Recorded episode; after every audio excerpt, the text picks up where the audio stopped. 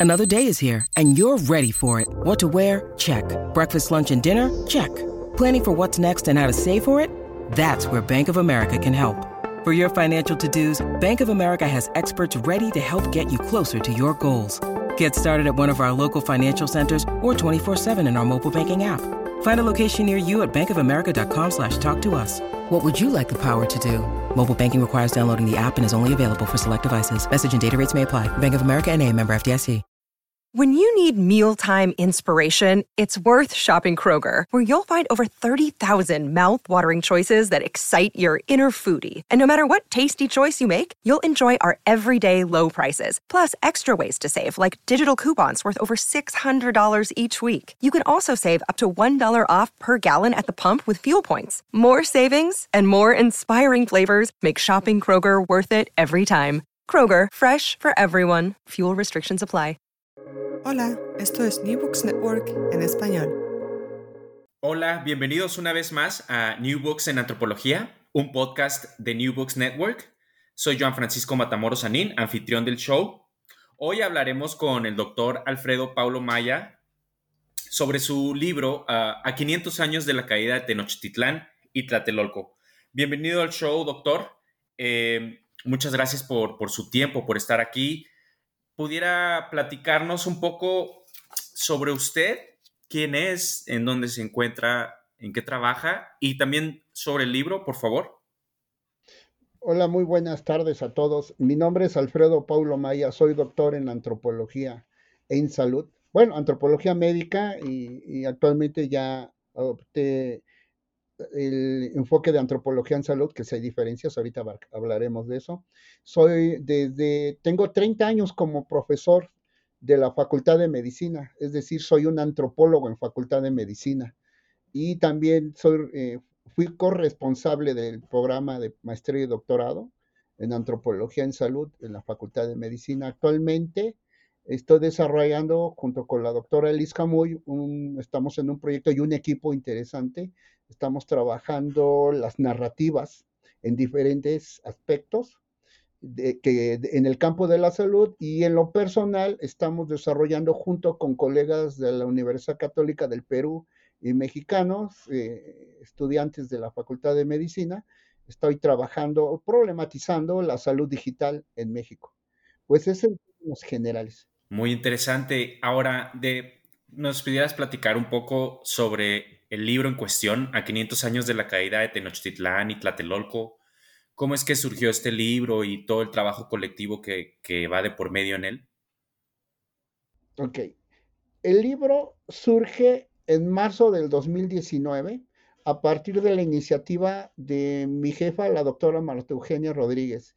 Y entonces ella es historiadora y me decía, Alfredo, eh, hay un momento histórico importante, ella es historiadora el cual había que reflexionar. Son los 500 años de la caída de Tenochtitlan y Tlatelolco. Pero nos llevó a un debate bien interesante porque decíamos aniversario, conmemoración, y entonces decían, no, esos momentos de reflexión, porque ya cuando em, intentábamos crear el índice era complicado, porque decía, ¿qué vamos a decir eh, de esto? Y decía, no, sí lo podemos hacer, pero es una invitación a una reflexión, es decir, no está acabado. Cuando construimos el libro era plantear diferentes problemáticas para reflexionar, porque parece que está lejos, 500 años, pero la cuestión es que no eran tan lejos los 500 años. ¿Y, y cómo lo alimenté? Bueno, invité a varios colegas, muchos de ellos no pudieron porque estaba la pandemia, pero deben de saber que eso también se marcó por dos momentos muy fuertes. ¿Cuáles son? Pues a la semana de haber recibido la llamada, yo iba rumbo al istmo de Tehuantepec, que soy, soy nativo, originario del istmo de Tehuantepec, y en el camino me explota el apéndice, el apéndice. El problema es que estando entre Tehuantepec, Juchitán y Salina Cruz, no hubo un solo hospital público que me quisiera atender y los privados tampoco, porque estábamos en, expansión en el istmo de la pandemia, nadie quería atender. Pero me di cuenta que yo teniendo seguros, porque los tengo, públicos y privados, no los podía utilizar. Y entonces la reflexión fue muy fuerte porque estuve ahí, me, me recuperé. El único que me ayudó fue una farmacia adjunta, que hoy en día hay muchos cuestionamientos sobre eso, pero fue el único que me apoyó. El punto es que pasé una semana en el istmo de Tehuantepec tratando de recuperarme. Mi caso es muy particular, tengo una resistencia muy particular. Corrió peligro mi vida, pero me di cuenta que el istmo de Tehuantepec y muchas zonas del país justo en la pandemia es como si no hubieran llegado las instituciones, como si la historia se hubiera detenido. Es decir, no hay atención básica para los ciudadanos. Entonces, yo teniendo seguros, pues, ¿cómo lo, cómo lo logré recuperarme? Pues tengo auto y manejé tres días para salir de ahí. Posteriormente, ya que me recuperé, regresé y fui a visitar varias comunidades de Oaxaca, sobre todo la zona Chontal, y me di cuenta que no había atención. Es decir, se construyeron, supuestamente se construyeron hospitales, pero no funcionaban. Supuestamente se supone que había médicos, pero no estaban. Entonces me planteé esa cuestión y qué pasaba con esta población y qué tanto esta, este acontecimiento no se estaba repitiendo a través del tiempo. Ese fue el primero. El segundo fue cuando una familiar mío, mi, mi tía, me dice, me dijo, Alfredo, ¿me puedes indagar algo? Digo, por supuesto, tía, somos ejidatarios y en la asamblea nos quieren comprar piedra para construir, apoyar el proyecto transísmico. Digo, ah, pues está bien, le, quieren vender piedra, pero eso lo hacía el municipio vecino, ¿no? Dice, sí, pero ya no quiere venderles, no sé qué problema, y nos quieren, este, quieren que nosotros, ejidatarios de Santa Gertrudis Miramar, les vendamos la piedra. Pero cuando llegaron a proponerlo, nos dimos cuenta que había un mapa que decía que estaba concesionado nuestro cerro. Dije, ah, caray, ¿cómo que concesionado? Dice, por eso te pido un favor. Y entonces me di a la tarea, como promotor, porque también soy promotor, de indagar cómo estuvo lo de las concesiones y nos dimos cuenta que desde 1990 prácticamente todo el pueblo y la playa estaba concesionada a canadienses. Y de ahí me di cuenta que prácticamente todas las zonas indígenas estaban concesionadas. El punto es que se concesionaron y la población es, los municipios no lo saben. Y entonces decía, a ver, espérame, esto es como si llegara, y ahí empezamos a problematizar la idea de conquistador. Llego, descubro y soy dueño.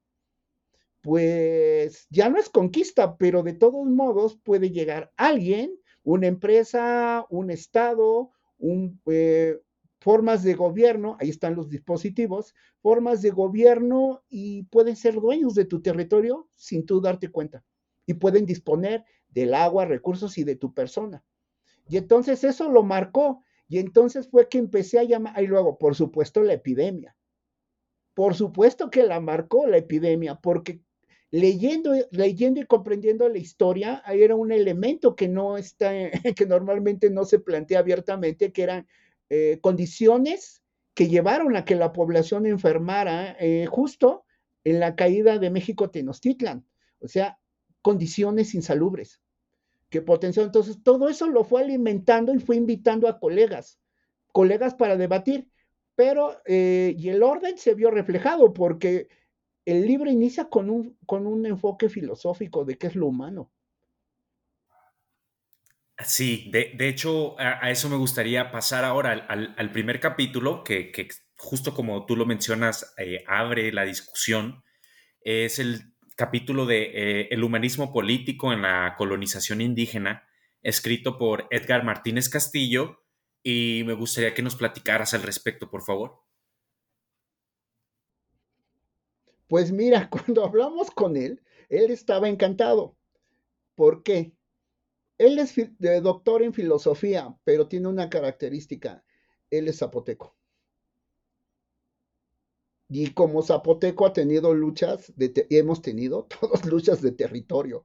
Y entonces él se plantea una pregunta filosófica a través del tiempo. ¿Qué es lo humano? ¿Por qué te digo qué es lo humano? Porque en términos de lo humano podrás entender por qué puedes llegar y disponer de su vida y, o puedes disponer de su territorio o de su cultura.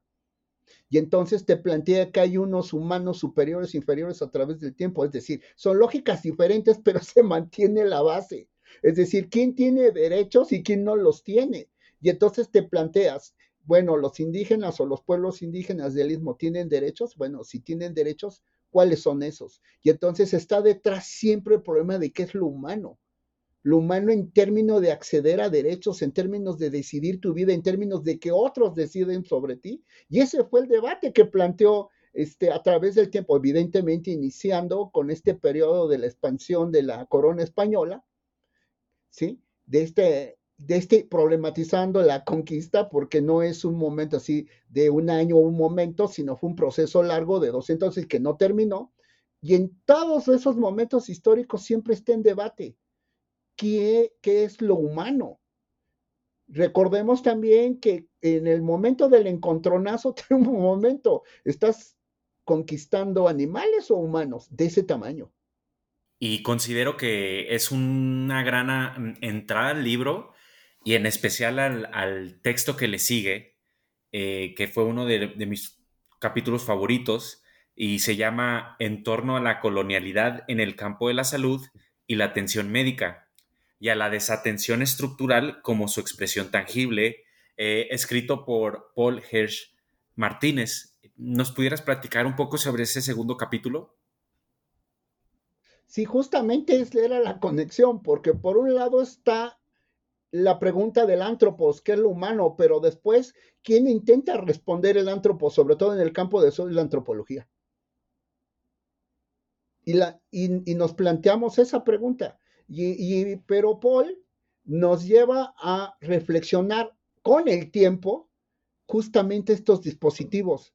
Es decir, las formas en que se organiza la atención a la salud son históricas y constantes. Es decir, que si tú tratas de entender, hablo eh, mi enfermedad, pero la enfermedad de todos mis familiares y de mis paisanos. ¿Hace cuánto tiempo que no hay desatención? Que existe la desatención en el istmo de Tehuantepec.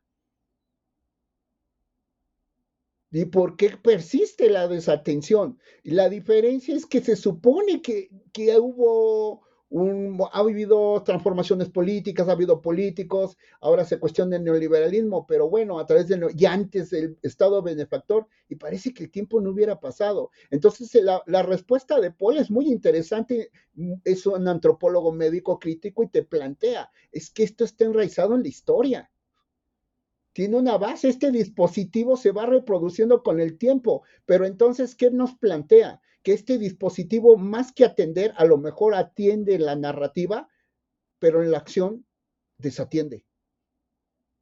Y ahí y lo conectamos con el capítulo primero. ¿A quién desatiende? Perdona, adelante, adelante. ¿A todos los mexicanos o solo algunos? Y ese es el. Claro. No, adelante, adelante. O sea, es que esa es la cuestión porque te lleva a reflexionar. Digo que esa fue la intención.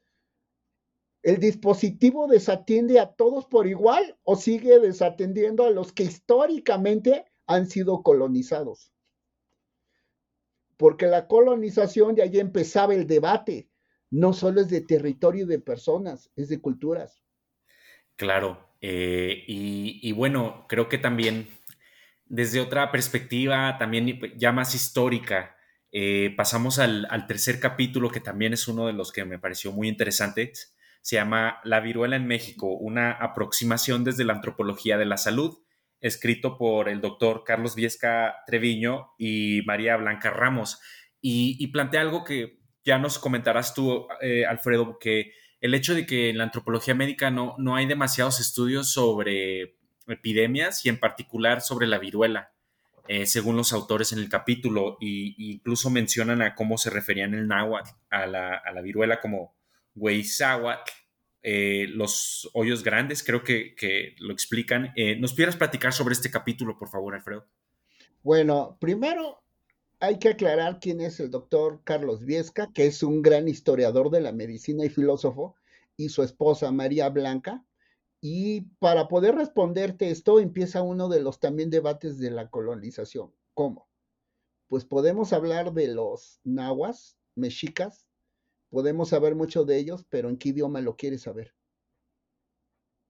Y bueno, el doctor Viescas eh, es historiador y, sabe leer Mosehuale, sabe leer náhuatl.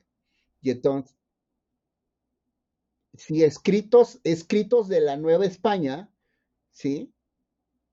Escritos por tlacuilos en náhuatl y los interpretó. Y los comprendió, por eso te da los nombres en náhuatl de, estos, de, de esta enfermedad, que hasta la fecha no se sabe exactamente qué es pero lo que sí te habla es que mató mucha gente, como lo pasó con, con, el COVID, pero que después la vida se empezó a regularizar. La vida se regulariza, pero ya era un desastre. En parte, eso favoreció la, la caída de México Tenochtitlan. Pero no solo fue ahí, sino que él habla solo de una región que fueron los mexicas, pero es interesante su perspectiva histórica porque eso mismo no, lo compara haciendo etnología y habla de la India, y habla también cómo se expandieron eh, las, epidemias en, el mismo momento, y, y, empieza también a mencionar que eso también pasó en el Perú. Y entonces problematiza algo que es bien interesante, que esa era la intención. Te digo que todo el momento es una reflexión. El peso de la epidemia en el dominio, ¿sí? De, de los pueblos eh, que son estados, estados, eh, realmente clases sociales con una gobernación, con un gobernador muy particular que se conoce a modo asiático de producción, bueno, para los antropólogos, pero hoy él no lo menciona así. Lo que trato de decir es que las epidemias fueron, es, es una dimensión que fue clave para la caída y el dominio. Y eso es lo que hace Carlos Viesca y nos los va llevando, nos va diciendo a través del tiempo en el peso que tuvieron las epidemias. Esa epidemia que tiene nombre náhuatl, que lo acabas de mencionar, pero que en la actualidad no sabemos qué es. ¿Por qué no sabemos? Pero eh, sus datos son fascinantes, su interpretación es la historia y él apela a la historia. Y ese es el acercamiento de una antropología histórica y además comparada. Sí, totalmente. Y, yo aquí hago la, extiendo la invitación a cualquier potencial lector en general, o sea, alguien interesado, por ejemplo, alguien mexicano, alguien latinoamericano. O sea, desde ahí creo que se puede aproximar alguien al libro, pero también aquellas personas especializadas en el campo de la salud, de la historia de la salud, de la antropología de la salud. Para mí fue muy grato, como dices tú, ir, ir, ir leyendo estos datos que él aporta, el hecho de que, por ejemplo, alguien como Fraser, que es como de los pioneros de la antropología, tratar el tema de la viruela entre los kumis o el mismo Singh trabajara eh, cómo, cómo, se manifestaba y se trataba esa enfermedad entre los huicholes o los piraritari y cómo ellos o sus especialistas en salud, los cantores, eh, inoculaban la enfermedad. Eh, bueno, eso y muchas otras cosas que se encuentran en, en, la lectura de este capítulo y los demás que, que son como pasajes bien interesantes de nuestra historia que quizás no, no, no los platicaban en la escuela o en nuestra formación como, como ciudadanos, yo pienso, ¿no?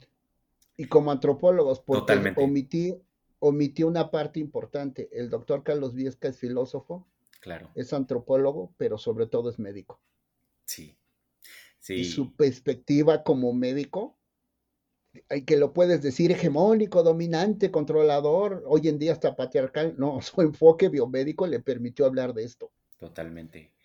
Y, y bueno, ahora me gustaría pasar al capítulo 4 llamado Antropología aplicada en salud e identidad nacional, de Gamio a Aguirre Beltrán, escrito por la querida doctora Eleanora Arganiz Juárez. creo que aquí ya, ya nos movemos más hacia el siglo XX eh, ¿Nos pudieras platicar sobre ese capítulo, por favor, Alfredo?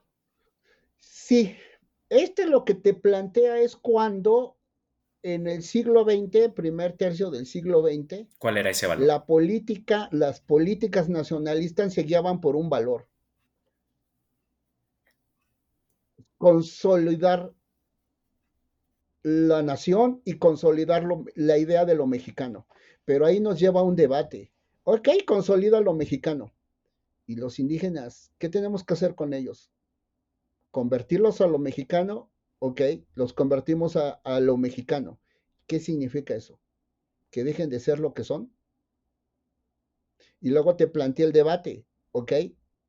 Yo les voy a decir, yo, Estado, que esa es la política, que es lo que encabezaban estos antropólogos, diciéndole a los políticos que la integración, la idea de integración a la nación, que dejen de ser indios para que se conviertan en mexicanos. Pero ¿quién está decidiendo eso?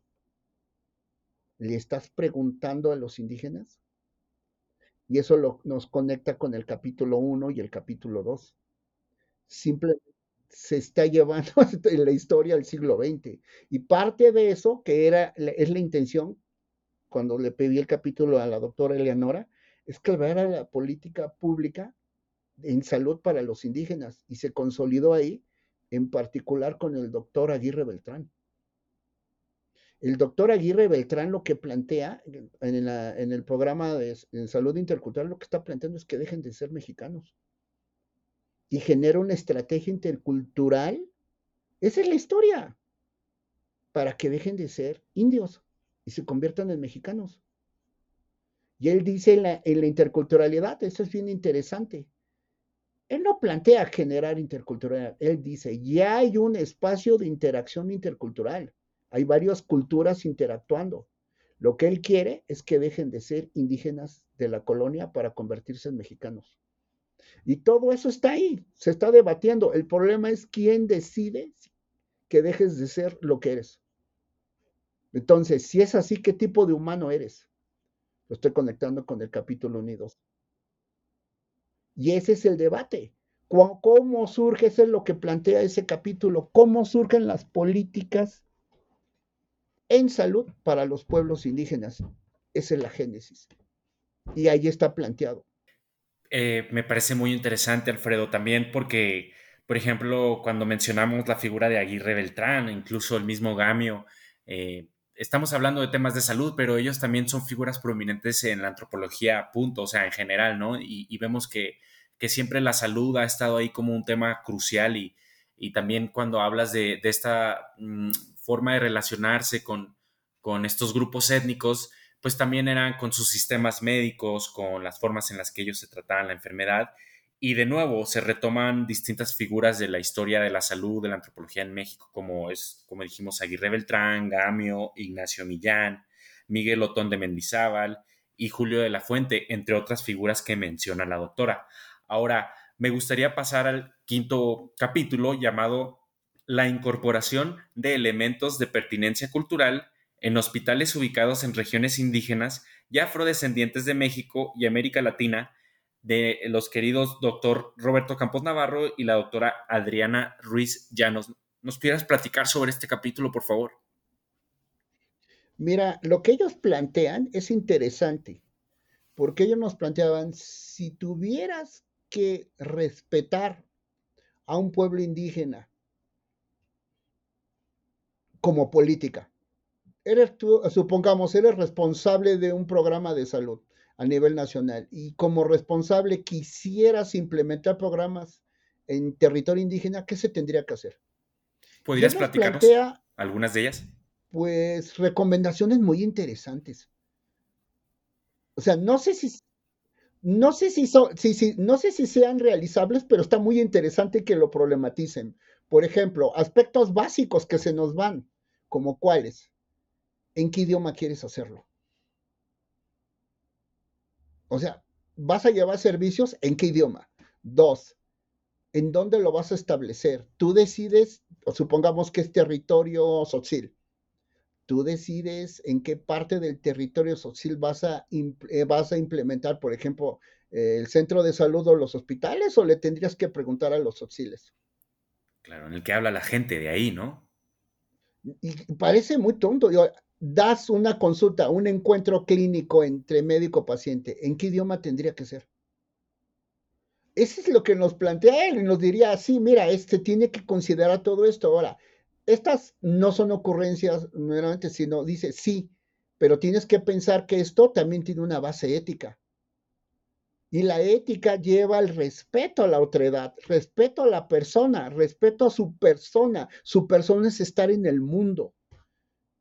Eso es una persona, es un enfoque humanista lo que están planteando ellos. Y nos da algunas propuestas y son adecuaciones, adecuaciones que él llama intercultural a los servicios de salud. Eh, entre otros aspectos está la comida, pero lo más importante es que consideren las formas de organización sociocultural de los territorios donde quieras implementar el programa de salud, te lo, te lo sintetizo. Y después nos dice, y bajo principios éticos, porque la ética lo que te plantea no es eh, afectar a los pacientes, es considerarlos y no es en buen plan, sino son ciudadanos, es en un enfoque de justicia. Lo haces porque, tiene, porque es justicia acceder a la salud, no es porque eres un buen samaritano o buena persona o buen antropólogo, no, es porque es un ciudadano. Como ciudadano tiene derechos y tenemos que respetar esos derechos. No es porque somos buena onda. ¿Sí me explico? Parece estoy usando un lenguaje muy coloquial, pero el capítulo nos lo plantea en diferentes aspectos. Es decir, cuando tú estableces, es increíble porque tú puedes ver, por ejemplo, las grandes ideas de hospitales integrales con medicina tradicional, uno de ellos que esté el Hospital de las Culturas en Chiapas, en San Cristóbal, llegas y te preguntas, ¿y por qué lo pusieron encima de un panteón? ¿Quién decidió eso? ¿Y quién decidió la manera de organizar ese hospital de esa forma. Que pusieron disque módulo de medicina tradicional, digo disque, porque cuando entras, pues sí hay una tradición, pero es homeopatía. No son plantas, no son plantas, y tú dices, y bueno, y ¿A quién se le ocurre esto? Y luego te das cuenta que hay un temazcal que parece más bien un edificio. y dice, pero espérame, espérame, así no son los temazcales en esta zona. Entonces te haces preguntas de ese tipo y lo que ellos nos dicen, no, no, mira, para que no vuelva a suceder, tienes que respetar las formas de organización, el territorio que es parte de organización y las maneras de representar no solo el cuerpo, sino de organizarte, de organizar la salud. Y con bases éticas. Eso es lo que te plantea. Y entre ellos abarca la alimentación, por supuesto. Es todo lo que puedes hacer en la atención a la salud. Y se centran en la atención a la salud con recomendaciones. Repito, no sé qué tan viables sean, pero están buenas las propuestas. Habría que ver, obvio, para hacerlo también tiene que haber políticas públicas. Y ahorita ya me estoy, acercándome a lo que es la antropología en salud y ahorita la retomo para cerrar. Por favor, eh, sí estaría genial. Eh, pero antes pasemos al penúltimo capítulo, eh, llamado, que es el capítulo 6, llamado Sanar a través de la palabra, de los antepasados, reflexividad antropológica y chamanismo indoamericano, escrito por el difunto doctor Hilario Rossi. ¿Nos pudieras platicar un poco, por favor? Bueno, él, este capítulo lo escribió en vida Hilario Rossi y llegó a verlo. Ah, qué, padre. Me imagino que es de sus últimos trabajos. Es el último que escribió. Y el doctor Rossi, que es de Lausanne, Suiza, él lo conocí hace 10 años y llegó a nuestro posgrado a asesorar. Por él conocí lo que es la antropología en salud. Profundicé más en él, pero él lo que nos planteaba y, y me mostró y me enseñó es una antropología reflexiva. Mira, la reflexibilidad es una postura teórica, metodológica y te puedo decir epistemológica. Lo que te plantea es, no, ninguna descripción antropológica es objetiva. Siempre está cargado de prejuicios, prenociones culturales. La cuestión es que cuando tú haces un trabajo antropológico de descripción, lo estás describiendo con tus ojos culturales, con tu sistema de clasificación. Pero entonces es muy etnocéntrico, dice, de entrada puede ser etnocéntrico, pero si reflexionas por qué elegiste ese tema, por qué elegiste el marco teórico y lo haces explícito, por qué llegas a conclusiones como las que llegas en tu tesis y dices por qué y lo argumentas y es una reflexión pero con la teoría, es una reflexión con tu procedimiento, es una permanente reflexión y entonces él lo que plantea es por qué tuvo que venir aquí para estudiar huicholes y él dice es que no solo estudié huicholes para entenderlos a ellos, sino lo hice para entender mi cultura. Dice, ¿cómo? Sí, porque él tiene una frase fuertísima cuando dice, no solo somos lo que nosotros queremos ser, es decir, marco mi identidad como antropólogo, sino también soy lo que la academia espera que yo sea como antropólogo. Y eso, eso te marca cómo haces el trabajo de campo porque tienes un tutor, tienes teorías y las teorías te guían, pero muchas veces esas teorías, que es la reflexibilidad, son impuestas y ni cuenta te das. ¿Por qué quieres ver ciertos aspectos, por ejemplo, querer ver a los pueblos indígenas de manera aislada? Y la reflexión de él fue cuando hace trabajo con, los huicholes, que aquí debo de decir que Hilario Rossi, siendo suizo, hablaba huichol. Y eso es parte de la reflexión. ¿Por qué? Eh, doctor Joan, usted lo sabe, ¿cuántos de los antropólogos mexicanos hablan el idioma de los pueblos donde hace interlocución? Me explico, pero llegan a grandes conclusiones y hasta cosmovisiones. Bueno, él habla huichol y lo que se da cuenta que aquí viene parte, ya nos estamos acercando a otro de los elementos con los huicholes. Él hace una etnografía a finales del siglo XX, década del 90, pero ya de entrada se empieza a dar cuenta que está haciendo una antropología en un sistema global. Los huicholes ya están conectados con el mercado del turismo, ya están conectados con otros mercados, ¿sí? Mercados de producción, incluso narcotráfico. Ya está conectado el territorio huichol. Y él ya plantea que si quieres entender a los huicholes tienes que entender que están en un sistema global. Ya no puedes hacer una etnografía del siglo XX, al principio del siglo XX, de, de, concebir a las culturas como sistemas cerrados. Pero también la gran reflexión es que quiso extender, y lo hace, quiere entender la manera de representar el cuerpo y la enfermedad y darse cuenta que esa manera de representar el cuerpo y la enfermedad es muy diferente. Pero el problema también es cómo lo da a conocer a la academia porque la academia a veces es muy cuadrada. Entonces, esa reflexión de la cuadradez de la academia, que le lleva a acercarse a los huicholes y cómo lo hizo, está en un debate permanente con su enfoque teórico, del cual fue cambiándolo. Por eso es una antropología reflexiva. Ojo, no es una autoetnografía y no es una autonarrativa, porque él hace toda esta reflexión a partir de sus marcos teóricos como antropólogo. Se, cuestiona permanentemente su punto de vista desde la teoría. No es solo su experiencia personal, es su reflexión como antropólogo, como profesional, con una teoría o con varias teorías, con su enfoque y cuestiona los enfoques. Entonces nos dice, por ejemplo, esta es una reflexión que te, que te digo, Joan. ¿Cómo pretendes comprender la cosmovisión o el cuerpo de los otziles, exales, huicholes, huiracas, ñaños, eso? ¿En qué idioma? Y hasta hacen investigaciones de chamanismo. ¿En qué idioma lo hacen? Hilario lo hizo. Y entonces te hace la pregunta, ¿por qué un suizo aprendió huichol? Y los antropólogos mexicanos no aprenden huichol.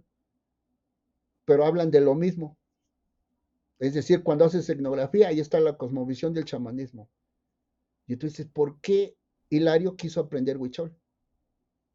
¿Por qué los antropólogos mexicanos o de América Latina no hablan huichol? Es fuerte la, pregunta, porque es en un plano teórico. Se supone, y lo dice Malinowski, las bases de la antropología, que tienes que hablar el idioma de los sujetos bajo estudio. Bueno, no se realiza. ¿Por qué? Quizá la respuesta está en el capítulo 1 y 2. Quizá la antropología sigue teniendo su base colonialista, porque así surge. Y parte de esa colonia colonialista es cómo quieres entender, bajo qué sistema cultural quieres entender al otro. Claro. Y, yo siento que quizás es por ese mismo conocimiento de la lengua. Y aquí de nuevo invito a, potenciales eh, lectores y lectoras, ya que, bueno, al hablar de los huicholes o huirraritari, también aborda la forma en la que ellos conciben al cuerpo. Entonces, a mí me parece también muy interesante esa parte porque a quien sea que está estudiando como estos temas de corporalidad, pues vemos perspectivas que, como tú mencionas, son otros sistemas que sin duda algunas están interconectados con distintas cosmovisiones y con la contemporaneidad, pero es muy interesante el papel, por ejemplo, de algo que podríamos entender como el corazón y cómo se conecta con el cuerpo, con la persona misma, con la identidad. Eh, creo que es un capítulo también muy interesante. De hecho, es un enfoque fenomenológico, pero con una fuerte carga antropológica. Te dirás cómo. Bueno, la fenomenología parte del yo, de tu estar en el mundo, pero tu yo. El yo refine tu identidad. Eso es lo que nos plantea la fenomenología. Pero él nos dice, sí, es un acercamiento fenomenológico del yo, y entonces debate. No, es un acercamiento fenomenológico de nosotros. El cuerpo no te pertenece a ti, le pertenece a todos, le pertenece a un grupo, le pertenece a una... Entonces debate el yo, así como lo oyes. ¿Y cómo llegó a esas conclusiones? Fuertísimas. Sí, sí, sí, Hablando el idioma y queriendo comprenderlos. Que es la base de la hermenéutica. Quieres comprender. Antes de explicar, querías comprender. Y esa es su base filosófica y es muy reflexivo. Es muy fuerte ese capítulo. Muy fuerte todavía lo vuelves y tú lo lees y te mueve y te mueve. ¿Cómo lo hizo? Y te vuelve a mover. Por eso eh, también lo invité porque era parte también de cuestionar, y él lo dice, el colonialismo de la antropología. Pero no es dominando pueblos, sino cómo investigas, cómo te planteas las preguntas, cómo obtienes la información y cómo la presentas. Esa es la reflexibilidad. Claro, claro, Alfredo. Em, ahora, pasando al capítulo 7, el último capítulo del libro, eh, uno de los textos que también me parecieron más interesantes. Eh, este, este capítulo se llama Impactos de la gripe española y el SARS-CoV-2 en la población y territorio del pueblo Tutunacú. Desencuentros con las políticas interculturales en salud. Escrito por el buen José Zaragoza Álvarez y tú mismo, Alfredo Paulo Maya. Eh, ¿Nos puedes platicar, bueno, sobre el capítulo en cuestión, pero también para los potenciales lectores y la audiencia, un poco también sobre el contexto totonaco en Puebla, por favor. Bueno, ese capítulo tiene una historia muy particular. ¿Por qué? Porque surge de actividades de promoción cultural y de la salud. No fue investigando. No es bajo un principio de academia ni con financiamiento. Entonces, ¿cómo surge? Fue promoviendo la cultura local, promoviendo la salud local con los recursos que había y además exigiéndole al Estado. Es, es decir, es un proyecto activista, con tinte de antropología, pero activista. El punto es que esto lo fuimos construyendo a través del tiempo. ¿Por qué? Porque José Zaragoza se acerca a mi persona, me dice, eh, doctor, ayúdame para conseguir financiamiento de un proyecto. ¿Qué quieres? Reforzar las danzas. Ok, te ayudo, no hay problema. Y pues miren, parece muy sentido común, pero para pedir financiamiento se llenan ciertos requisitos en idioma español y se siguen muchas convenciones burocráticas. Cuando todos esos papeles los tiene un tototaco, como lo puede tener un sotzil, pero incluso también alguien de Iztapalapa hablando español, no le entienden. Entonces mi papel fue asesorarlos, pero también cómo hacer la promoción. Y gran parte de la información que está plasmada ahí se hizo en Totonaco. Se hizo en Totonaco. Yo no hablo Totonaco, pero José Zaragoza es hablante de Totonaco y se hizo con un grupo de jóvenes. Entonces, yo lo único que fue fue mi papel de asesor. Pero ellos quisieron trabajar eso y querían trabajarlo. Pero miren, ahí sus preguntas eran más de querer saber que guiaron todo el proyecto, es como los totonacos han perdido territorio. Miren, si ustedes ven los datos estadísticos del INEGI, pero a través de los tiempos también en la historia, los pueblos de la Sierra Norte de Puebla son muy, pero muy pobres. Y además déjeme decirle que justo en la Sierra Norte de Puebla fue cuando se implementaron en la década del 70 y en particular del 80 estas líneas que decían de interculturales, que hoy conocemos como interculturales, es decir, adecuaciones culturales, eh, parteras, plantas medicinales en hospitales. Ahí, ahí fue la primera vez que se echaron a andar por parte del INI y, y que proyecto que fue encabezado en su momento por Carlos Sola y todavía funcionan, es decir, que en los hospitales empezaron a hacer adecuaciones para que los indígenas creían se acercaran a los hospitales. Y hay serios problemas, serios de morbo mortalidad, de enfermedades prevenibles que ahora ya se juntan con las crónico-degenerativas porque hay una gran cantidad enorme de diabéticos. Pero bueno, en ese contexto, es que es interesante porque ellos, las preguntas que se hacían en el proyecto cultural y de salud es, ¿Por qué nos quitaron territorio? ¿Cómo es que hemos ido perdiendo territorio?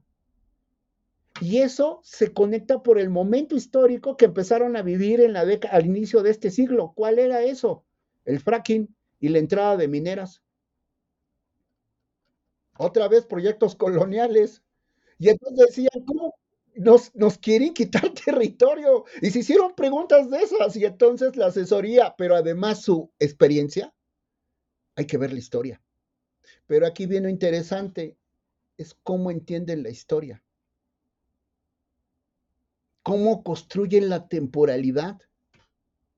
Y fue interesante porque se construye a partir de relatos y memoria, pero, pero José lo conectó con censos, censos locales. Se fue a ver los archivos y eso lo aprendió también interactuando con, con historiadores. Dijo, hay que ver los censos parroquiales y pum, hay que ver los censos de los municipios y pum, va. Y lo empieza a conectar y se da cuenta que, que la, en la epidemia de la famosa, bueno, de la mal llamada, este, de la mal llamada gripe española, hubo un montón de muertos y perdieron territorio, pero con los datos, eso sí puedo decir, porque ahí están los datos, hay gráficas, ambos descubrimos que la gente se murió al mismo tiempo que el resto del país. Es decir, que la gripe española afectó en 1918 justo como afectó al resto del país. ¿Y eso qué nos planteaba? Que estaban conectados desde entonces los totonacos, que no era un territorio aislado. Y entonces lo que nos dice Hilario de la globalidad ya era un hecho en el siglo XX pero, pero ya estaba con los totonacos desde 1928. Entonces hay datos y, datos interesantes porque nos dimos cuenta que se extendió la pandemia en el 28 en noviembre. Y entonces dijo, ¿por qué? Y entonces con la memoria. Y se fue con los sobrevivientes y una pariente, que, una niña en su momento que le tocó ver eso. Y todo esto eran pláticas donde José se juntaba con los grupos de promotores jóvenes y dialogaban con el adulto, con, el tata y le dicen al viejo, que es el de la ciudad, porque es todo un respeto, y a todos les contaba el relato y era una manera de transmitir el, saber, pero además lo transmiten en su idioma, en, una, en un sentido, ahí está la trama, cómo van ordenando las cosas, porque eso es lo que le da sentido. Y entonces fue bien interesarse, darse cuenta cómo se explicaba la enfermedad y cómo se extendió. Y se extendió por rituales el Día de Muertos. ¿Y qué es lo que significó? Que la gente cuando vio tantos muertos escaparon y huyeron hacia la sierra y abandonaron el territorio. Pero después cuando pasa la epidemia ya eran demasiados muertos. Y perdieron territorio porque no lo reclamaron y aparecieron los caciques que se quedaron con ese territorio. Pero después vino la otra, que era, fíjense, las reflexiones que aprendimos de la pandemia. Después de las muertes que viene, las hambrunas y el declive económico. Bueno, eso a la vez se juntó con el trabajo de campo justo durante la pandemia. José me decía, ¿qué hacemos? digo, pues vas a ir, ve y analiza qué está pasando ahí.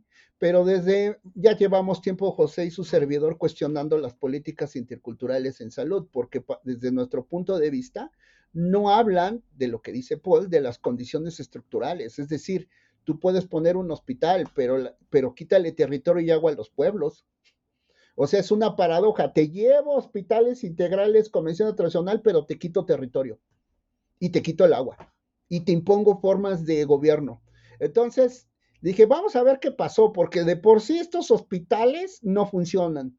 Y cuando digo no funcionan es porque estuvimos antes haciendo trabajo de campo ambos y nos dimos cuenta que son hospitales donde operan, y no estoy nada en contra de los médicos generales, pero un médico general, por ejemplo, no te puede hacer una cirugía, realizar una cirugía, porque necesita una supervisión de un especialista.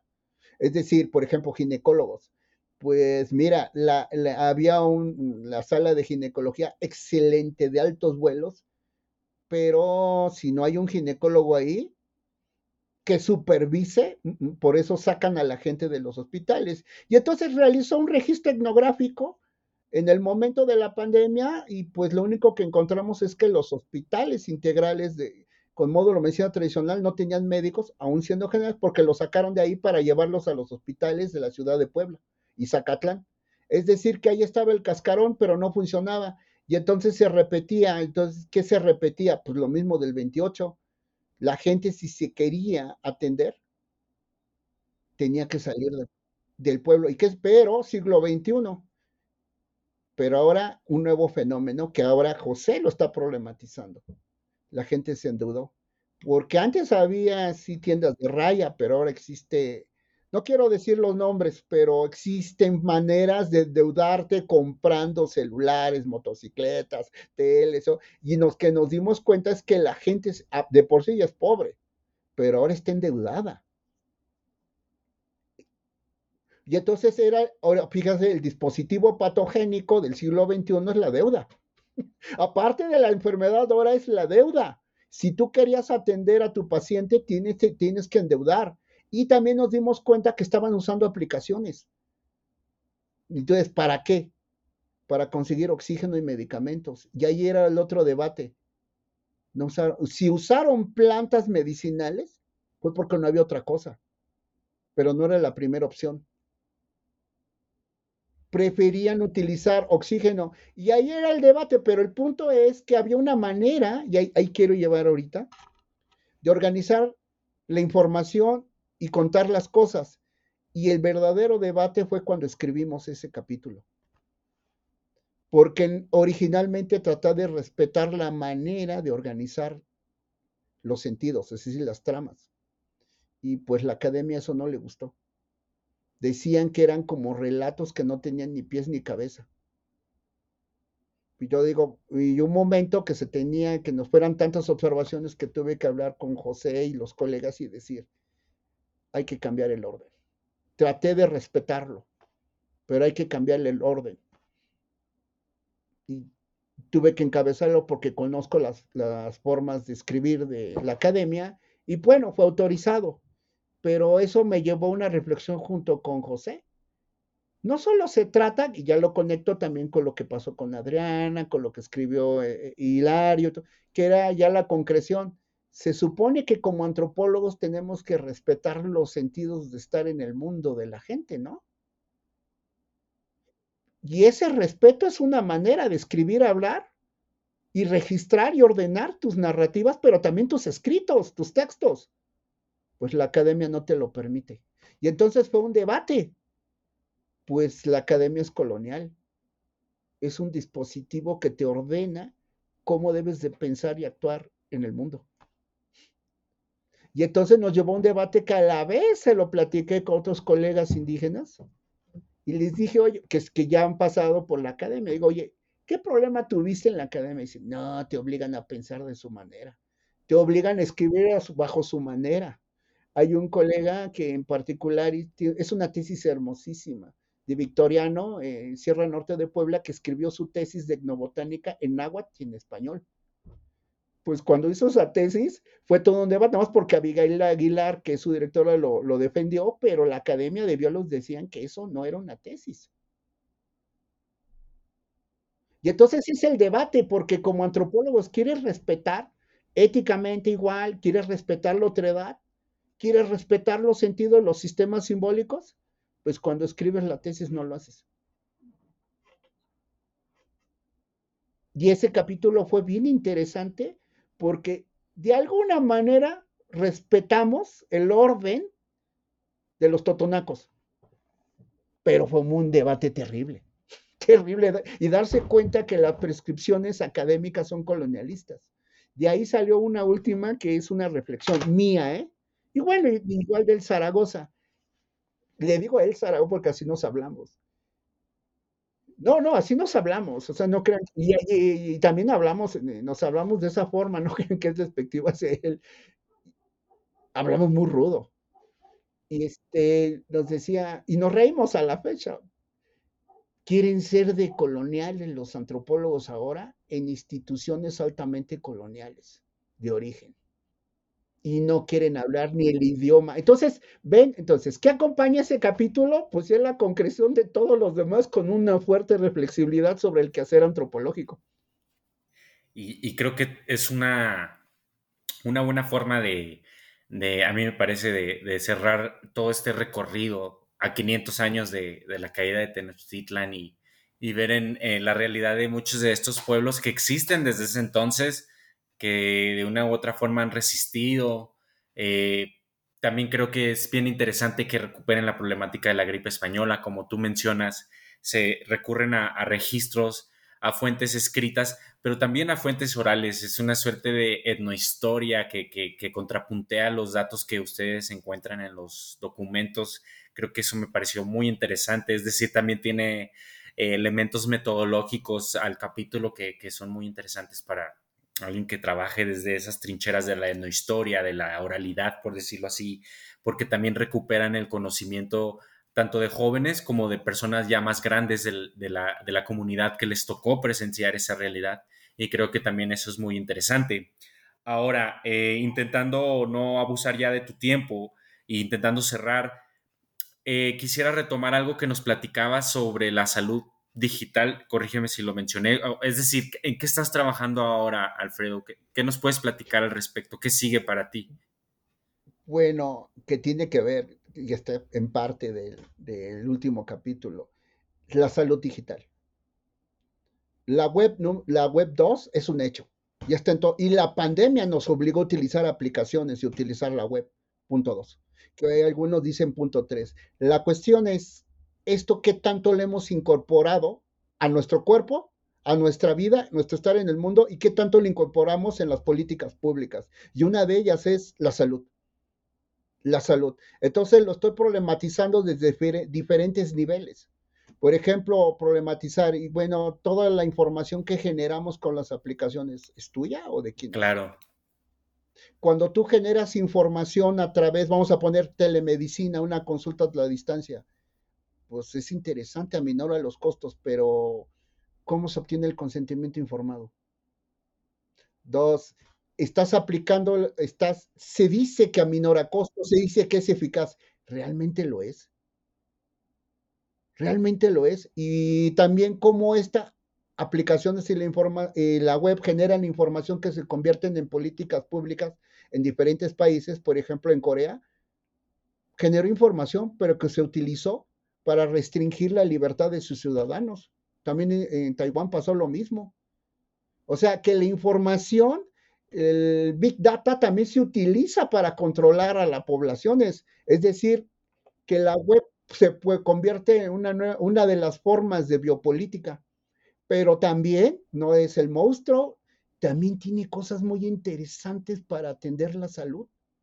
Y la cuestión es que estamos problematizando o sea, sí, tiene cosas interesantes, pero a la vez lo cuestionamos. Y otra vez lo ponemos en el debate, no es bueno o malo, sino hay que plantearnos preguntas alrededor del uso digital, de, del uso de la, de la, de la salud digital, que es, que es, varia, es muchas, son varios aspectos. Te digo, va desde los expedientes, la información en aplicaciones, la telemedicina, sí, el uso de las redes sociales para la salud, que muchas ocasiones ayudan, pero también la cuestión de la deformación de la información en las redes.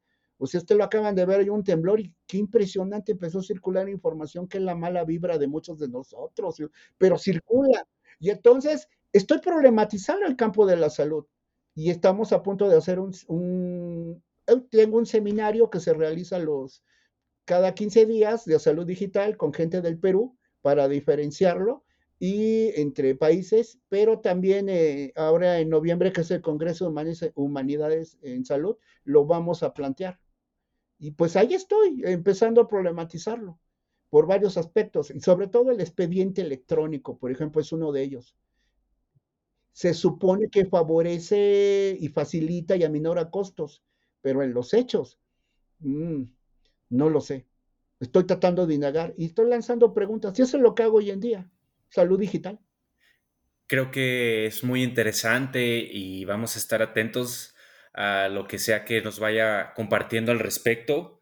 Eh, doctor Alfredo Paulo Maya, eh, fue muy interesante esta conversación, el libro es muy interesante.